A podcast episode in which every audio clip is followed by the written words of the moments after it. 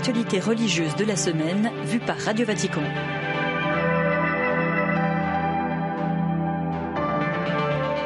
Le pape attendu dans moins d'une semaine à Marseille pour des rencontres méditerranéennes. Elle s'ouvre ce soir dans la cité phocéenne.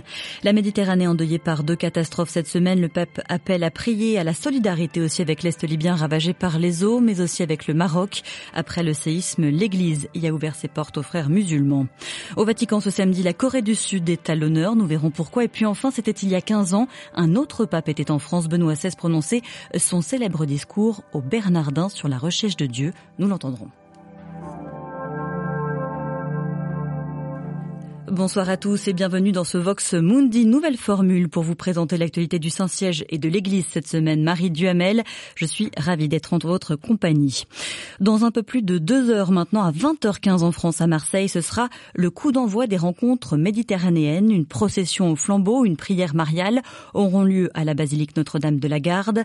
La cité phocéenne va vivre à l'heure méditerranéenne, accueillant dès lundi prochain les travaux de 70 jeunes, puis mercredi soir 70 évêques des cinq rives. Euh, point culminant évidemment la venue du pape en fin de semaine. Euh, François qui a choisi cette ville précisément euh, pour son identité d'ouverture, de fraternité, en dépit bien sûr de ses fractures. Une période l'illustre, l'âge d'or de la mission au 19e siècle. Le père Bernard Lorenzato, chapelain Notre-Dame de la Garde, nous en dit plus. Les missionnaires vont partir que ce soit en Afrique, en Amérique, en Asie, ils partent de Marseille et à Marseille à cette époque et jusqu'au début du XXe siècle, il y, a, avait de nombreuses procures, c'est-à-dire de maisons qui accueillaient les missionnaires qui revenaient ou de mission, qui partaient, et beaucoup partaient du port de Marseille. Et combien de textes nous avons, ils partent et ils regardaient toujours vers Notre-Dame de la Garde, d'un phare Notre-Dame de la Garde que l'on voit de partout en définitive. Hein. La Mère de Dieu, elle est là, elle fait partie de la mission. Voilà, alors un des grands, comme on dit, missionnaires à cette époque-là, c'est le, fameux Eugène de Mazenot il va fonder les missionnaires de Provence, les fameux Oblats de Marie Immaculée, là. Eh bien, eux aussi, ils vont partir ensuite par le monde, hein, notamment le Canada, le Ceylan, l'Afrique du Sud, voilà. Et puis, on va accueillir aussi une femme, là, qui va devenir une religieuse, qui arrive d'Algérie, d'ailleurs.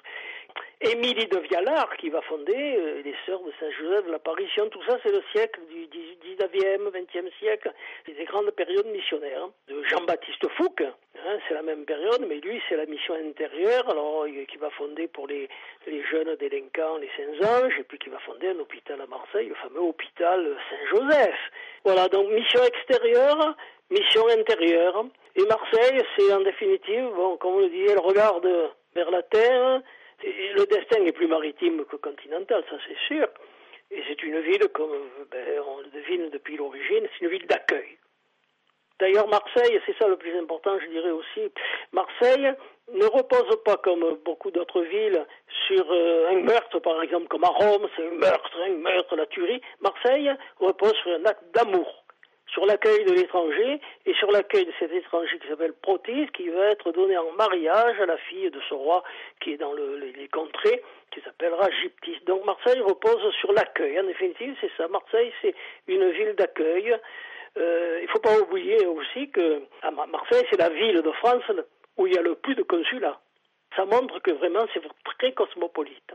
Je pense que l'enjeu de, ce qui va se passer avec l'arrivée des, évêques, des jeunes, du pourtour méditerranéen et du pape, ben, l'enjeu il est là. C'est Marseille, c'est vraiment l'accueil de tous, de tous. Des propos recueillis par Delphine Naller, notre envoyé spécial à Marseille, qui nous fera vivre toute cette semaine ces rencontres. On parlera de la vocation des églises locales, de migration ou encore de charité. Au Maroc, le dialogue de vie est déjà une réalité et l'entraide s'est encore renforcée face à la peur des secousses telluriques. Quelques heures après le séisme de la semaine passée, l'école catholique La Saadia de Marrakech a ainsi ouvert ses portes aux familles sinistrées, comme nous l'explique sa directrice, sœur Géraldine Alezo.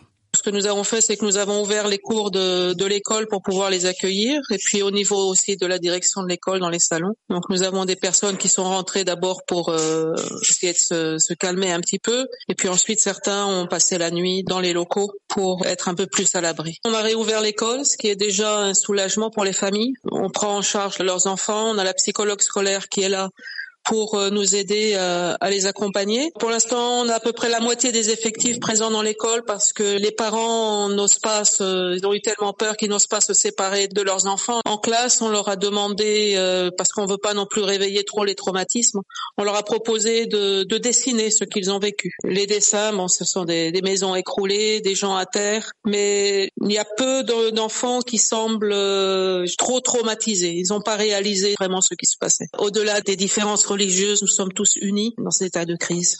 Sœur Géraldina Lezo de la congrégation des cinq heures de Jésus et Marie. Et soulignons que mercredi dernier, lors de l'audience générale, le pape a demandé au Seigneur de donner la force aux Marocains de se relever face au drame. François a également prié pour l'Est de la Libye.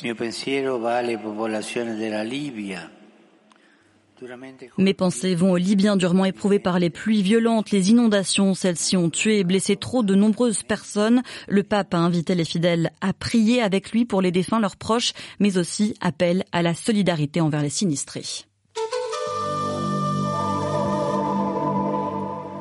Je vous le disais en titre, la Corée était à l'honneur ce samedi au Vatican. Le pape François a reçu une délégation de 200 pèlerins sud-coréens à l'occasion de la bénédiction d'une statue à Saint-Pierre, celle du martyr Saint-André Kim Taegon, une figure emblématique, Alexandra Sergent, pour les quasi 6 millions de catholiques sud-coréens. Euh, oui, car c'est non seulement le premier martyr coréen, mais aussi le premier prêtre catholique de la péninsule.